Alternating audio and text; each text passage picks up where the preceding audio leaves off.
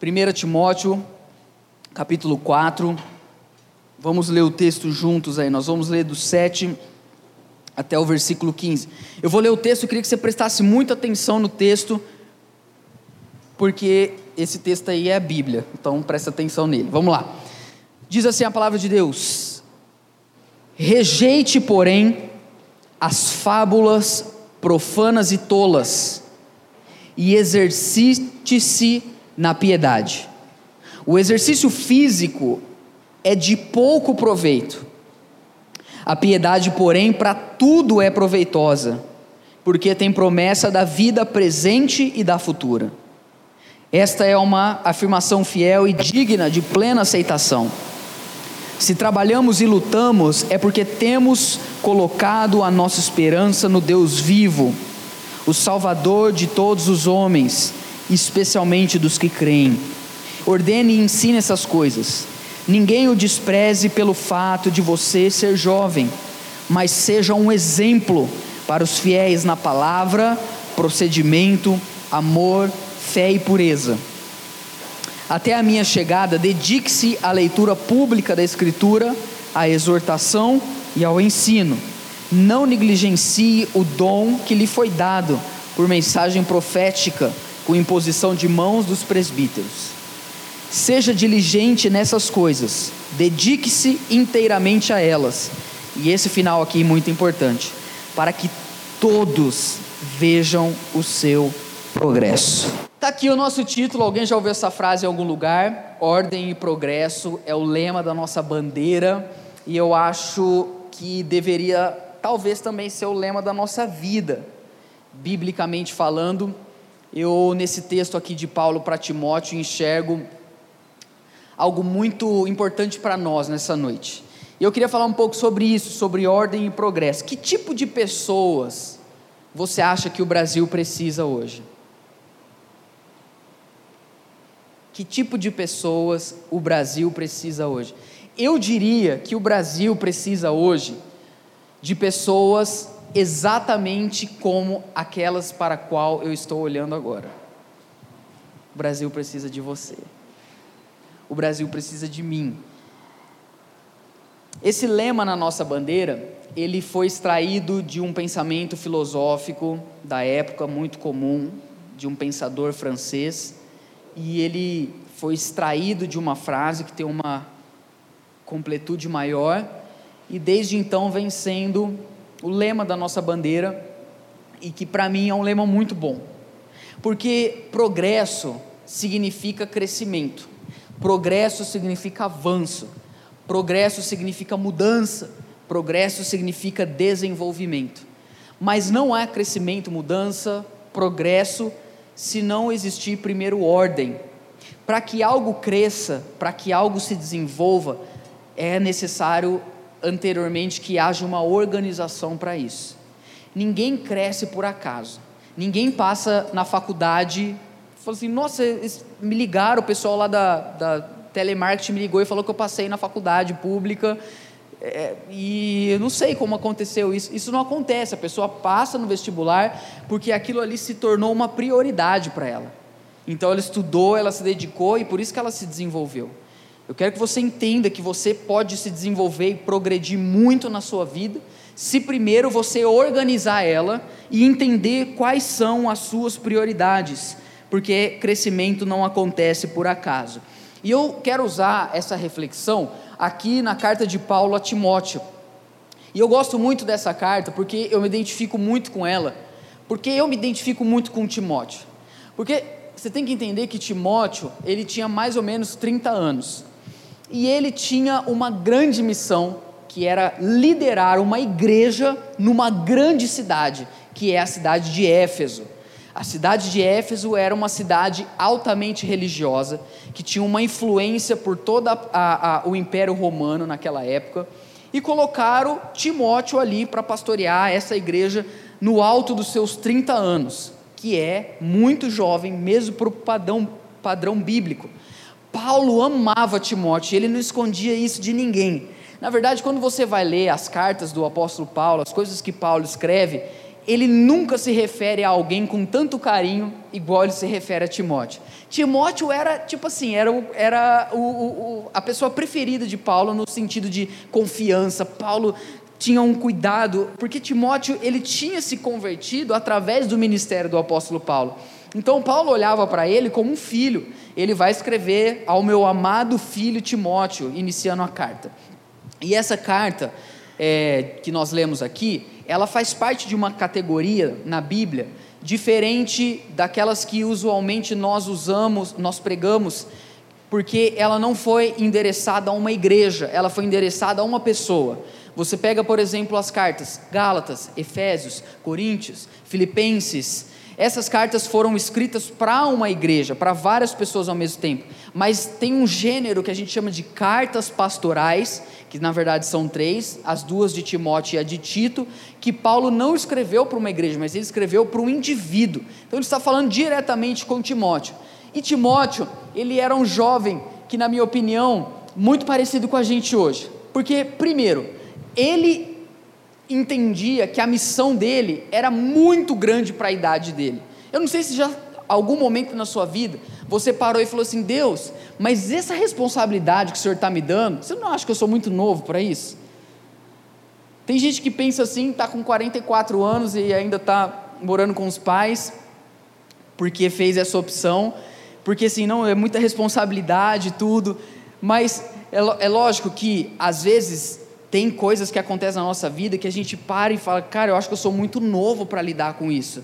Tem gente aqui que já tem até hater nas redes sociais, não sabe lidar com isso. E Timóteo, ele tinha um pouco disso. Pelo contexto, a gente entende que ele, por exemplo, ele era um pouco covarde. Porque Paulo fala para ele: olha, Deus não nos deu espírito de covardia, mas de poder, de amor, de equilíbrio. E essa, essa grande demanda na vida de Timóteo, essa cobrança. Imagina, ele liderava uma igreja e tinha pessoas na igreja que tinha idade para ser avô dele, e ele que tinha que pregar para essas pessoas, ele que tinha que ensinar essas pessoas.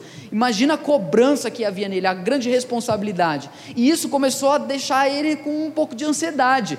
E a ansiedade foi tão forte que provavelmente ele come, isso começou a afetar a saúde dele e ele começou a ter muita dor de estômago. Isso é tão século 21, não é? Quem já teve isso? Fica ansioso, aí dói o estômago, dói a cabeça, assim. No entanto que quando Paulo está escrevendo para ele, ele fala assim: Timóteo, não beba apenas água, mas toma também um pouco de vinho por causa da sua enfermidade. Naquela época o vinho ele tinha essa, o sentido medicinal para remédio. Então quando você vê Paulo escrevendo, Paulo está muito assim, preocupado como que Timóteo está desenvolvendo a vida dele como, como um líder, como alguém que tem uma grande responsabilidade. E eu acho muito interessante que Paulo sabia que Timóteo tinha grandes desafios e que Timóteo já tinha se desenvolvido muito. Cara, ele já era um pastor, ele já era um líder, ele já era alguém de influência na cidade, mas Paulo queria que Timóteo continuasse crescendo. Tanto que ele vai terminar aqui, como nós lemos, ele diz o seguinte: que todo mundo veja o seu progresso, que todo mundo olhe para você e veja que você continuou crescendo. Esse é o propósito de Paulo ter escrito essa carta para Timóteo. O propósito de Paulo era que Timóteo continuasse crescendo, se desenvolvendo, é, é, cada vez mais progredindo na vida dele em todos os sentidos. E eu fiz um recorte dessa carta toda, aonde eu entendo que tem cinco coisas que Paulo vai dizer para Timóteo fazer para que ele continue crescendo na vida dele. E eu gostaria que nós refletíssemos e aplicássemos essas cinco dicas do apóstolo Paulo para que a nossa vida pudesse também continuar progredindo. Porque tem uma coisa: se você está vivo hoje, se você está aqui, se você ainda existe, é porque existe um lugar mais mais longe para você ir. Não chegou no fim, você não atingiu o seu máximo potencial, você não chegou no limite. Talvez você diga, tá difícil, eu estou ansioso, estou com dor de estômago, estou com dor de cabeça, estou com dor de garganta, estou com medo, eu sou covarde mesmo. Independentemente disso, eu quero dizer algo para você: Deus tem coisas maiores preparadas para você. Você precisa crer nisso. Você precisa acreditar nisso. Se você não acreditar nisso, ninguém vai poder levar você para esse lugar. Deus quer te levar para esse lugar. Eu creio, queridos, eu me alegro. Uma das coisas mais legais de viver na igreja é ver as pessoas se desenvolvendo, não é verdade? Quanta coisa eu tenho visto, pessoas que estão chegando na nossa igreja, as pessoas, eu vou citar algumas coisas materiais aqui, eu, eu não quero que você pense que para mim progresso está limitado a coisas materiais, mas para mim também envolve isso. Eu tenho visto pessoas que estão chegando na igreja, estão comprando carro, estão comprando casa, estão passando na faculdade, estão melhorando de emprego, uns caem de moto, não morre, continua vivo, eu estou vendo as pessoas melhorarem, crescer de vida. Eu vi uns meninos que chegavam aqui, o maior objetivo da vida deles era saber o que, que a mãe ia fazendo de janta. Eu falei janta mesmo, porque para mostrar que é errado, que o certo é jantar. E agora eu estou vendo, não, porque eu estou estudando, porque eu vou passar na USP. Eu falo, meu Deus, o pessoal está ficando ousado. Gente aqui que chegou, que não queria fazer faculdade, agora já está pensando em pós-graduação. Gente que não queria casar, compôs até música. Eu estou vendo progresso. Logo, logo eu estou com quatro, cinco filhos correndo aqui na igreja. É muito bom, cara, a gente ver essas coisas. E eu vou falar algo para você. Se você entrou para essa igreja, ou se você está pensando em entrar nela, eu vou te dizer o seguinte: a chance de você entrar aqui e começar a progredir na sua vida é muito grande, porque Deus está fazendo algo em nosso meio. É isso que eu quero ver, continuar vendo. Mas para mim o que mais me deixa feliz é ver o progresso espiritual. É isso que me alegra. Gente que não queria nem vir na igreja, agora não quer ir embora. Você viu, né? Tem, a gente tem que apagar a luz, gente, por favor, acabou o culto, agora vocês vão comer lanche, entendeu? Então Paulo vai dizer cinco coisas que Timóteo tem que fazer para continuar crescendo. Quantos querem saber quais são essas cinco? A primeira coisa para você ter um crescimento e você vai se organizar nisso. É o seguinte, preste atenção: fuja de coisas inúteis. Fuja, rejeite coisas inúteis. Olha que Paulo está falando para Timóteo. Põe o versículo para mim, versículo 7. Ele diz o seguinte: Rejeite, porém, as fábulas profanas e tolas. Eu gosto de uma versão que Paulo vai dizer: rejeite as velhas caducas. Eu amo essa versão. Ele fala isso na revista atualizada. Ele está falando, Timóteo, deixa eu falar algo para você. Tem muita coisa inútil no mundo que se você ficar gastando tempo com elas, você vai estacionar. Porque gente para parar você no seu progresso, tem um monte aí no seu Facebook. Gente para parar você no seu desenvolvimento, tem um monte na sua faculdade. Você vai querer ir para aula, o cara vai, ah, eu vou comer um pastel. Fala, meu querido, dá licença porque eu estou progredindo na minha vida, porque esse país precisa de mim. Amém, Amém gente? Então rejeita, fala não, a palavra é muito forte. Ele está falando assim, evita, ele está falando o seguinte: rejeita, fala não, fala, põe, aquele seu amigo que quer matar a aula, ele te convida para matar a aula, ou aquele seu amigo que quer conversar na hora do trabalho, põe a mão na cabeça dele e fala, sai! Rejeita. Gente, gente, a gente está perdendo muito tempo. O Lucas Ariel está fazendo 30 anos quase. Nós estamos ficando velho. Gente, é, é verdade. Quando a igreja começou, a gente era, a gente era criança. Nós estamos ficando velho, gente. E o tempo está passando. E nós estamos perdendo muito tempo. Sabe, eu acho, queridos, que chegou o momento de nós tomarmos, tomarmos uma decisão na nossa vida porque ninguém liga para aquilo que você fica fazendo na, na, nas suas redes sociais. A verdade é que ninguém está nem aí para isso. A gente perde muito tempo. Você assiste todos os seriados que tem no Netflix. Você conhece tudo o que está acontecendo no mundo. Você sabe tudo o que está acontecendo em todo lugar. Você só não faz o seu trabalho. Você só não cumpre as suas obrigações. Então nós precisamos tomar uma decisão na nossa vida. Eu estou falando para você, eu estou falando para mim. Chegou o momento de falar: chega! Eu preciso parar de ficar perdendo o meu tempo com coisas tolas, com ideias. Aqui, Paulo, no, no contexto, ele estava falando para Timóteo: tinha um monte de gente lá na igreja que queria ficar discutindo umas coisas que não levava a nada. Ai, mas por que você acha disso? que você acha daquilo? Não, porque. A... Gente, todo mundo sabe qual é a solução do Brasil, ninguém quer ser a solução. Então nós precisamos parar de perder o nosso. Nós estamos jogando nosso tempo no ralo. Quem concorda? Estou falando. Estou falando para mim. Nós vamos parar, gente. Gente, se for preciso, sai, exclui. Se for preciso, faz alguma coisa. Não paga o Netflix, não sei. Mas para de perder o seu tempo. Esse é o primeiro, a primeira dica que Paulo dá para Timóteo e ela é tão, tão, tão atual para nós hoje. Preste atenção. Você não tem pouco tempo. Hoje a gente está com essa ideia, eu não tenho tempo, eu não tenho tempo, não tenho tempo, ou vou tomar um café, não tenho tempo, ou vou fazer, não tenho tempo. Na verdade, não é que você não tem tempo, o que você não tem é prioridade. É prioridade, é diferente. Por isso que não existe progresso sem ordem. Primeiro é ordem, e depois é progresso. É organização. Presta atenção no que eu vou dizer para você. Se você disser sim para algo, isso naturalmente implica dizer não para várias coisas. Se você falar sim, eu vou fazer isso, você tem que falar não para um monte de outras coisas. Então nós temos que tomar uma decisão e organizar a nossa vida e saber o, o que é prioridade para mim. Uma vez eu estava orando e eu falei, Deus, o negócio é o seguinte. Não, eu não falei assim, eu não falo assim. Eu falei, Pai, eu quero te dizer algo. Tem seis coisas que todos os dias eu não vou abrir mão de fazer. E eu numerei seis coisas. Eu vou contar aqui, não, não vou contar para vocês quais são. Não, posso contar, orar, ler a Bíblia, ajudar alguém, seis coisas. Aí pus lá, tal, tal, tal. Aquilo ali eu entendo é a minha prioridade. Eu organizei a minha vida.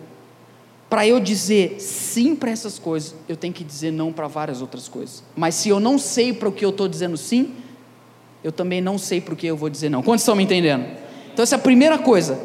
Use bem o seu tempo. Rejeite fábulas, coisas que não levam a nada. Segunda coisa, são cinco. A segunda, a primeira, rejeite perder tempo. A segunda, exercite-se na piedade. Eu poderia ter pegado uma versão com uma palavra mais atual para piedade, mas eu acho que é importante a gente explicar para que você, quando lê a Bíblia, se lembre. Pode deixar, o, vamos deixar o texto. Então, ele vai dizer o seguinte: na NVI, não é a melhor tradução para esse versículo. Amém, irmãos? Amém? Ele, ele fala o seguinte: exercite-se na piedade. O exercício físico é de pouco proveito. Não está muito legal a tradução, porque a tradução original seria o seguinte: o exercício físico tem algum proveito. Essa seria a melhor tradução. Tanto que se você olhar NVT, NTLH, elas estão com essa tradução. O exercício físico tem um pouco de proveito. Agora, a piedade, ela é proveitosa para tudo, porque ela tem promessa da vida presente para a vida futura. O que é piedade? Pedro e Paulo usam essa palavra num sentido muito específico. A gente fala piedade, a gente pensa em ajudar alguém na rua, o fulano é piedoso, ele, ele serve marmitex e tudo. Isso envolve, mas a, a questão central aqui, piedade significa literalmente o seu relacionamento com Deus. Beleza? Quem está entendendo? Fala, eu estou. Piedade é a vida cristã em si. Então ele está falando o seguinte: rejeite perder tempo e se exercita na piedade. Eu gosto que ele usa, ele porque Paulo ele sempre fazia contraponto com as coisas da cultura. Ele vai falar da corrida da vida cristã. Por quê? Porque o pessoal estava acostumado com atletismo.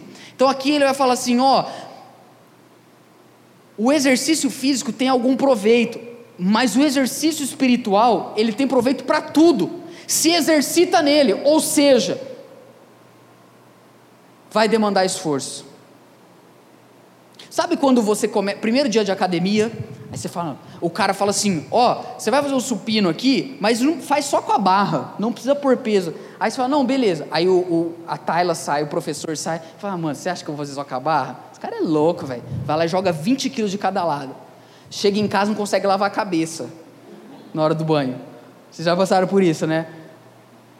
Porque é algo que mexe com o nosso corpo. O exercício é algo que, que nos tira da onde nós estamos parados. Paulo está dizendo para Timóteo: se exercita na piedade. A pergunta é: quanto tempo você, quanto tempo eu temos investido no exercício de buscarmos a Deus?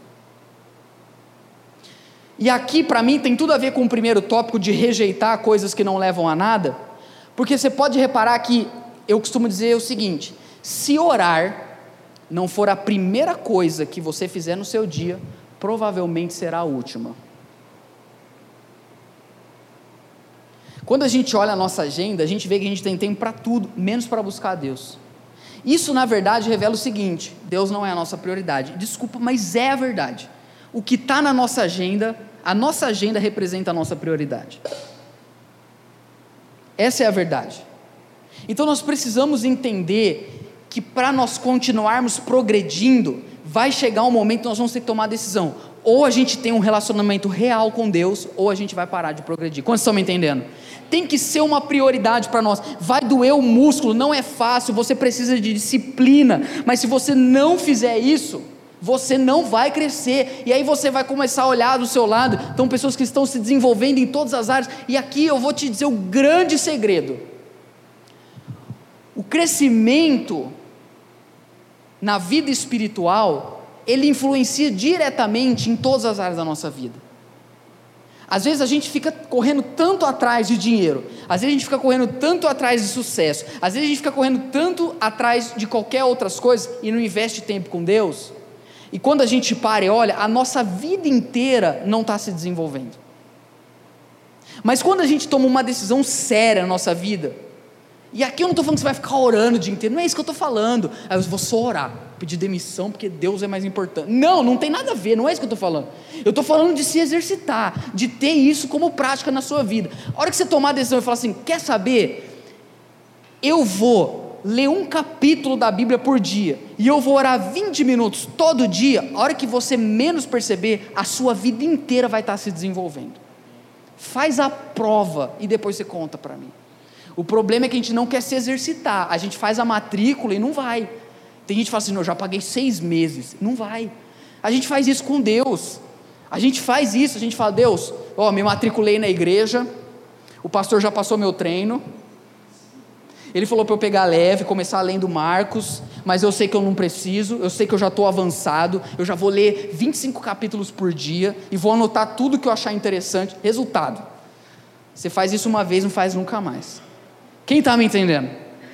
Então nós vamos tomar essa decisão para a gente se desenvolver, se desenvolver em tudo, porque é isso que nós precisamos para o nosso país mudar. Pessoas que são transformadas por Deus naturalmente transformam aonde elas estão.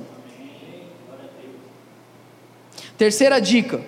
Talvez você pense, então tá bom, para o Brasil mudar, eu preciso orar. E só. Não é isso. O versículo 10 ele é muito interessante. Presta atenção, o versículo 10 é a terceira dica de Paulo para Timóteo para que ele continue crescendo.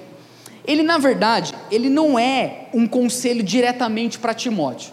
Paulo, na verdade, ele vai falar dele, ele vai dar um exemplo dele. Só que o exemplo que Paulo dá, para mim, é tão fantástico que eu separei como, um, como um, uma das dicas para o progresso. E o versículo 10 diz o seguinte: Se trabalhamos e lutamos, vou parar aqui. O que, que Paulo está dizendo? Meu amigo, eu trabalho. E eu não trabalho só, não. Eu luto, eu me dedico. Eu tô, em outras palavras, português bem claro, eu tô ralando, velho. Eu tô me dedicando, eu tô, tô frenético. Gente, eu não queria falar o que eu vou falar agora, mas eu vou ter que falar. Eu estava conversando essa semana com uma pessoa do sul do país. Essa, essa pessoa é, é, quis me marcar comigo, conversar, me conhecer pessoalmente, tá mudando para Ribeirão. E toda aí a gente conversou um monte de coisa e no final eu fiz uma pergunta para aquela pessoa que está aqui já mais ou menos dois, três anos, mas agora veio para ficar. Sortacão gaúcho, assim, bem engraçado. Aí eu falei assim: deixa eu fazer uma pergunta.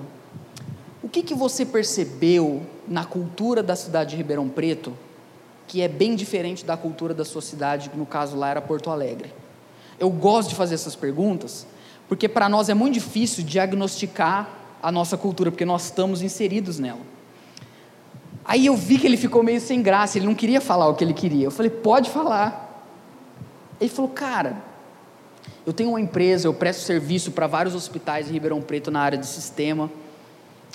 E eu percebi uma coisa, assim, aí ele todo com jeito para dizer, né? Ele falou, cara, o pessoal aqui é meio devagarzinho para trabalhar. Porque lá na minha cidade era um outro ritmo. Aqui você pede uma coisa para a pessoa, aquilo ali ela faz um, como a gente diz no inglês, um big deal, algo grande. É uma força que não precisava, era ir lá e fazer. Aí pensa, eu, Ribeirão Pretano, nascido, criado, Minha mãe me levava no pinguim quando era criança. Não, brincadeira. Da terra, sei cantar o hino, a minha terra é um coração. Ribeirão Preto, terra do. Aí eu ouvi isso. Isso pra mim, cara, foi humilhante. Sério, eu, eu, eu falei, me desculpa, cara. Você está precisando de um funcionário a mais? É muito triste, cara, a gente ver essa realidade. Porque eu costumo dizer que o brasileiro, ele faz de tudo para não fazer nada. Não é verdade? A gente gasta muito tempo para tentar não fazer nada. A gente usa a nossa criatividade para não fazer nada. No fundo, no fundo, nós temos um problema grave no nosso, no nosso DNA cultural. Nós não gostamos de trabalhar. Estou errado? A gente não gosta, a gente reclama. Isso é muito sério, porque nós temos que entender que o progresso do país. No, gente, nós somos protestantes, hoje eu estou tropeçando no R. Somos protestantes. Se a gente for olhar para a nossa história, nós, somos o povo do trabalho. Fomos nós que iniciamos as universidades na Europa. Os primeiros cientistas que descobriram as coisas mais incríveis eram protestantes. Nós temos na nossa herança histórica a valorização do trabalho. Nós entendemos que Deus atua na nossa vida em todas as áreas. O protestantismo, ele fez uma desconexão do catolicismo, principalmente no que diz respeito ao entendimento que é importante aquilo que a gente faz também fora da igreja. Só que nós perdemos isso. Então Paulo está dizendo o seguinte para Timóteo: olha, se trabalhamos e lutamos, a pergunta é o para você progredir, você tem lutado pelo seu trabalho, você tem lutado pela sua empresa, você tem trabalhado, você tem chegado no horário, você tem feito as suas obrigações, você tem sido inovador, você tem se dedicado ou você é aqueles que sentem e reclamam? Porque se você é daqueles que sentem e reclamam, então por favor não se levante para trazer a solução. Ninguém quer ouvir mais o que a gente tem para dizer, as pessoas querem ver, elas precisam ver a gente fazendo algo. Paulo está falando, nós trabalhamos e lutamos. Amanhã eu vou continuar falando desse tópico. Você vem no culto amanhã, viu? Você vem amanhã, que amanhã eu vou falar de trabalho. E eu vou mostrar como que Paulo falava, eu trabalhei mais que todo mundo aqui, ele fala para os outros apóstolos. Olha a moral do cara. Olha o cara, ele falou, eu trabalhei mais que todo mundo, junta todo mundo aí, eu trabalhei mais que vocês. Agora, é interessante que, para o mundo, o resultado vem do trabalho em si. Para nós cristãos, a gente se dedica, trabalha muito, mas a nossa esperança, olha, olha o versículo 10, cara, você, tatua ele na sua testa. Olha aqui, ó. Se trabalhamos e lutamos, é porque temos colocado a esperança no Deus vivo. Uau! Isso é Bíblia, isso é diferente de tudo. É um cara que está falando que ele trabalha, que ele luta, que ele se dedica, mas a esperança dele não está no trabalho, está no Deus vivo e verdadeiro. Isso é Paulo, isso é Bíblia, isso é Espírito Santo. O progresso é esse. A gente trabalha, a gente rala, a gente se dedica, mas a gente vai dormir, a gente fica tranquilo, porque a gente sabe que o resultado quem dá é o Deus Todo-Poderoso. Paulo está dizendo, Timóteo, olha para nós, a gente trabalha, não quero ninguém preguiçoso no meu time. É o seguinte, a gente põe a nossa esperança no Deus vivo, o Salvador de todos os homens, especialmente aqueles que creem. Ele está usando aqui Salvador no sentido daquele que cuida de todo o mundo palavra salvador aqui que ele usa no original. Especialmente daqueles que creem, daqueles que são salvos. Não é antagônico, ou eu trabalho, ou eu espero em Deus. Porque a gente criou isso, né? O que, você está fazendo da sua vida? Pastor, estou esperando em Deus. Resultado, estou fazendo nada. Não, estou esperando em Deus, estou guardando em Deus. Guardando o quê, cara? Tem que trabalhar, você tem que se dedicar, pelo amor de Deus. Olha que legal, a oração do Pai Nosso, Jesus fala o seguinte: venha o teu reino. Paulo está falando, nós estamos trabalhando. Não é vai o teu reino. Deus, vai o teu reino. Não, Deus, vem o teu reino. Por quê? Porque vai vir através de mim. Quantos estão entendendo? Vai vir através de mim, da minha dedicação. Quarta dica para o progresso. Primeira, recapitulando: rejeita coisas inúteis. Rejeite coisas inúteis. Segundo, se exercita no seu relacionamento com Deus. Terceiro, trabalhe e espere em Deus. Quarto, seja exemplo. Olha o que o versículo 12 diz. Ninguém o despreze pelo fato de você ser jovem. Talvez você pense, nossa, esse cara está falando de mudar a empresa. Eu sou CCAA na minha empresa. Menor aprendiz, tá ligado? É CCA que fala. CAA. O cara tá falando, olha, olha, olha esse pregador, tá falando que eu vou mudar minha cidade, tá falando que eu sou a esperança do Brasil. Eu não sei fazer nenhum café pro meu chefe ainda. Sabe, a gente se menospreza. A gente acha que não é através da gente que Deus vai mudar o Brasil. É ou não é verdade? Porque a gente se menospreza. E tem o seguinte: a gente se menospreza e a gente faz isso pelo motivo errado. Porque na verdade, a gente deveria mesmo se, se, menosprezar, porque nós não somos nada. Só que o problema é que a gente se esquece que nós não somos nada, mas nele nós tudo podemos. Esse é o grande negócio. Paulo está dizendo para Timóteo: não, não despreze o fato de você ser jovem, mas seja um exemplo. Ah, gente, como que nós precisamos de exemplos? Aqui é a quarta dica para você ter progresso, você ser um exemplo. Ele vai dar cinco coisas aqui que não vai dar para explicar, a gente ficaria até amanhã. Mas ele fala: seja um exemplo para os fiéis, na palavra. Palavra aqui é na conversa, é o jeito de falar, é o jeito de digitar. Seja um exemplo no jeito que você conversa. Seja um exemplo no seu procedimento, na maneira com que você lida, na maneira com que você se comporta, na maneira com que você reage. Seja um exemplo no amor. Perdoe, gente, perdoa as pessoas. Perdoe as pessoas. Ame as pessoas. Ajude as pessoas. Pelo amor de Deus, ajude as pessoas. A gente é crente, pelo amor de Deus, a gente tem que fazer isso. Outra coisa, seja um exemplo na fé. A fé aqui fala de fidelidade, continua, continua progredindo. E ele vai dizer: seja um exemplo na pureza. Pureza. Como que é importante a gente entender isso? As pessoas precisam olhar para nós, precisam olhar para os nossos posts, precisam olhar para as nossas mensagens, precisam olhar para, o jeito que a gente lida com as coisas e falar: essa pessoa é pura, essa pessoa é diferente, essa pessoa não é como as demais pessoas ela tem algo diferente, seja um exemplo. É isso que o Brasil precisa, gente. Precisa de exemplo. Você já reparou que a gente se guia por exemplos? É, é, é natural isso. Tem alguém que te inspira. Tem alguém que você olha e fala: Meu, é aquilo ali. É esse o exemplo. Só que vai chegar momentos da sua vida, que eu creio que já chegou, que você vai procurar exemplos e você não vai achar. Talvez hoje lá na tua empresa você não tem ninguém que você pode olhar como um exemplo.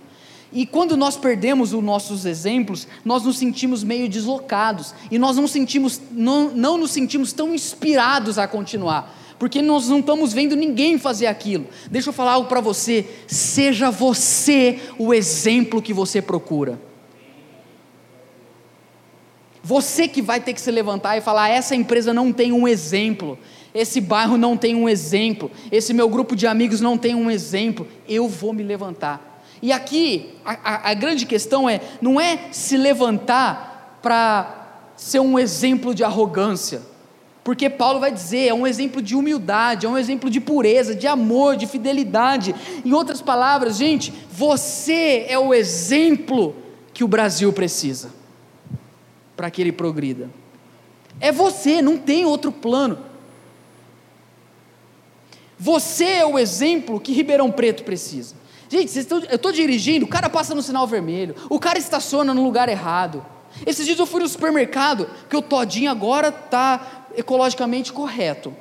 Eles lançaram o Nescauzinho, o canudo de papel, com uma parceria com o projeto Tamar, das tartarugas. Porque os canudos estão matando a, a, a, nossa, a natureza, os mares. E aí eu vi lá, Nescauzinho com canudo de papel. Falei, Deus está aqui. Deus está atuando no Nescauzinho.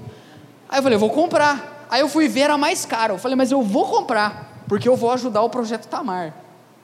Aí beleza. Aí eu fui ver, eu abri assim, eu olhei, eu vi que o, agora ele não tem aquele canudinho preso ali, né? Porque Deus quebrou aquela potestade. Agora, o canudo, ele, ele vem no estojinho Dentro da embalagem vem os canudos exatos para os negocinhos de bebê. Só que o que aconteceu? Eu comecei a abrir e vi que não tinha mais canudo. Por quê? Porque o ser humano da cidade de Ribeirão Preto começou a abrir aquilo e levar os canudos. E esse cara, na última eleição, votou contra a corrupção. Sabe essas coisas que eu sei, você está inconformado. Eu também. A minha vontade era pegar o microfone de Saviago e falar: atenção, senhores clientes do inferno. Vocês vão para o inferno. Gente, o que está acontecendo? É canudo. Eu, eu, vocês querem canudo? Tô. Mas é o ser humano. Eu estou dando um exemplo pífio. Mas a gente faz coisas maiores, por quê? Porque nós não somos exemplos. Aí a gente fala, mas onde já se pode? Onde já se viu? Queridos, está faltando exemplo para nós hoje, não tem ninguém que a gente se inspire. Cadê os empresários que ganham muito dinheiro e ajudam o reino de Deus? Cadê os médicos que, que atendem as pessoas mais necessitadas? Cadê aquelas pessoas que estão ajudando os pobres? Cadê? Não existe, não tem exemplo, mas a gente fica perdendo tempo discutindo no Facebook qual é a nossa posição partidária. Paulo fala: rejeita essas coisas, seja você um exemplo, seja você a pessoa que a sua empresa precisa, seja você a pessoa que o Brasil precisa. Se você tiver como maior exemplo, não o seu guru de alta performance, mas Jesus Cristo, e nós vivemos nessa intencionalidade, vai haver uma mudança nacional. É isso que Paulo está falando para Timóteo. E a quinta e última coisa ele vai dizer o seguinte: não despreze o seu dom. Olha só, pode passar para mim por gentileza? Próximo versículo. Ele vai dizer isso no versículo 14.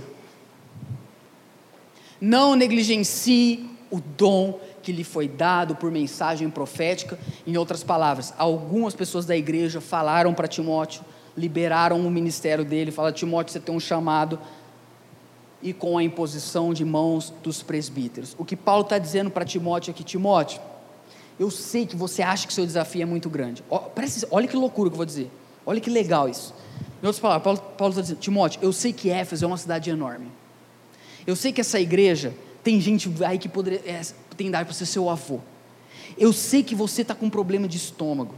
Eu sei, Timóteo, que você está com medo. E às vezes você está sendo covarde. Mas Timóteo, por favor, não se esqueça de uma coisa: você não está aí por acaso, foi Deus quem te colocou aí. Não despreze o seu dom, não despreze o seu chamado. Cara, a gente tem esquecido que nós temos uma missão. Nós temos desprezado os dons que Deus nos deu.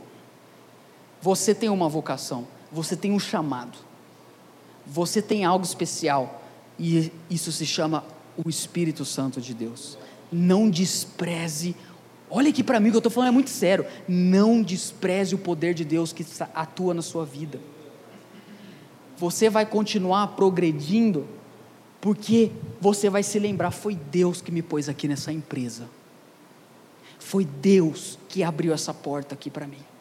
Foi Deus que me pôs nessa faculdade. Foi Deus que me chamou e me enviou. Quando você se lembrar disso, o medo vai passar, você vai se lembrar: não, eu estou fazendo isso porque eu, eu gosto muito quando, e eu vou terminar com isso, Moisés está diante de Deus, e Deus fala para Moisés: Moisés, agora você vai, porque o seu trabalho é simplesmente libertar mais de um milhão de pessoas do da, da escravidão do maior império da terra. Moisés, Moisés ficou até gago. Se ele não era, eu acho que ele ficou naquele momento ali. Falou: como que eu vou fazer isso? Olha o tamanho desse, olha o tamanho desse Brasil. Olha o tamanho, olha o tamanho desse problema. Você acha que eu vou fazer alguma diferença nisso? Eu vou chegar lá, a primeira coisa que eles vão olhar para mim e falar assim: quem é você, cara? Quem é você? Quem te, de onde você veio? Quem te enviou? Aí Moisés pergunta para Deus: e se eu for lá e eles perguntarem, o que, que eu falo? Porque eu não sou ninguém. Aí Deus fala para ele: você realmente não é ninguém. Mas quando você chegar lá no Egito e eles perguntarem quem te enviou, você fala: o eu sou me enviou.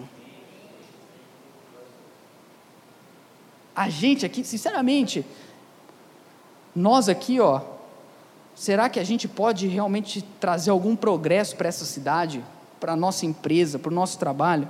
Sinceramente, olhando aqui assim, ó, não. Mas a questão não é a gente, a questão é que a gente não pode desprezar que existe um dom na nossa vida, existe um chamado, existe uma unção, existe uma presença, e a presença é a de Deus. Gente, o Brasil precisa da gente. Talvez você pense, nossa, precisa ter pregado isso em outubro. Meu irmão, eu estou pregando isso porque eu sinto que Deus vai nos fazer progredir muito na nossa vida. E chegou o tempo de nós começarmos a ver progresso. Eu gosto do jeito que Paulo termina. Ele fala assim, ó, seja diligente nessas cinco coisas, viu, Timóteo? Se aplica inteiramente nelas, para que todos vejam o seu progresso. Eu oro, porque em primeiro lugar, eu quero ver o seu progresso. Quando que você me ligar e falar assim, Pedro, meu filho nasceu, estou indo. Você fala assim, Pedro, passei, passei na faculdade, meu Deus. Pedro, consegui uma promoção no meu trabalho. Passei no, no, no vestibular. Olha, estou abrindo a minha empresa. Olha, tô, tô, consegui entrar no meu mestrado. Eu quero ver o seu progresso. Eu quero ver, mas não é só eu. Todo mundo aqui quer ver você crescer. A sua família quer ver você progredir. Seus amigos. Paulo está falando para Timóteo que todo mundo veja. Mas sabe por que, que ele quer que todo mundo veja o progresso de Timóteo? Não é para que Timóteo ache que ele é alguém, mas para que as pessoas olhem e falem: Cara, eu conheci esse cara antes, ele progrediu tanto, só tem uma razão: Deus está agindo na vida dele. Termino dizendo um almoço que eu tive com o Douglas Gonçalves, segunda-feira em São Paulo. Fui lá ver o Tim Keller e a gente se encontrou, não era marcado. E aí, vamos almoçar? A gente sentou ali para almoçar, o Douglas e a esposa dele, e ele começou a contar para mim algumas coisas. E ele falou assim: Pedro, começou a chegar gente na nossa igreja que nunca tinha entrado na igreja, porque o cara que trabalhava com ele mudou de uma forma tão drástica, ele falou: Eu preciso ir lá ver o que está acontecendo. Ele falou que isso aconteceu mais de uma vez. Da pessoa chegar e falar assim: Ó, oh, eu conheço esse cara aqui, viu? Esse cara mudou. Eu estou aqui porque se ele mudou assim, eu quero saber aonde ele está indo. A hora que ele falou isso, meu coração se encheu de tanta alegria. Eu falei: Deus, isso vai acontecer na nossa igreja também. As pessoas do seu trabalho vão começar a ver o seu progresso, os seus vizinhos, e eles vão olhar para você, para o seu exemplo, eles não vão olhar e falar assim, nossa, é demais. Eles vão fazer uma pergunta: o que está acontecendo? Você vai falar assim: o que está acontecendo é que Deus está mudando a minha vida e Ele também pode fazer o mesmo na sua vida. Quantos desejam progredir? Vamos nos organizar, porque aí a gente vai conseguir então. Amém? Vamos ficar em pé, gente?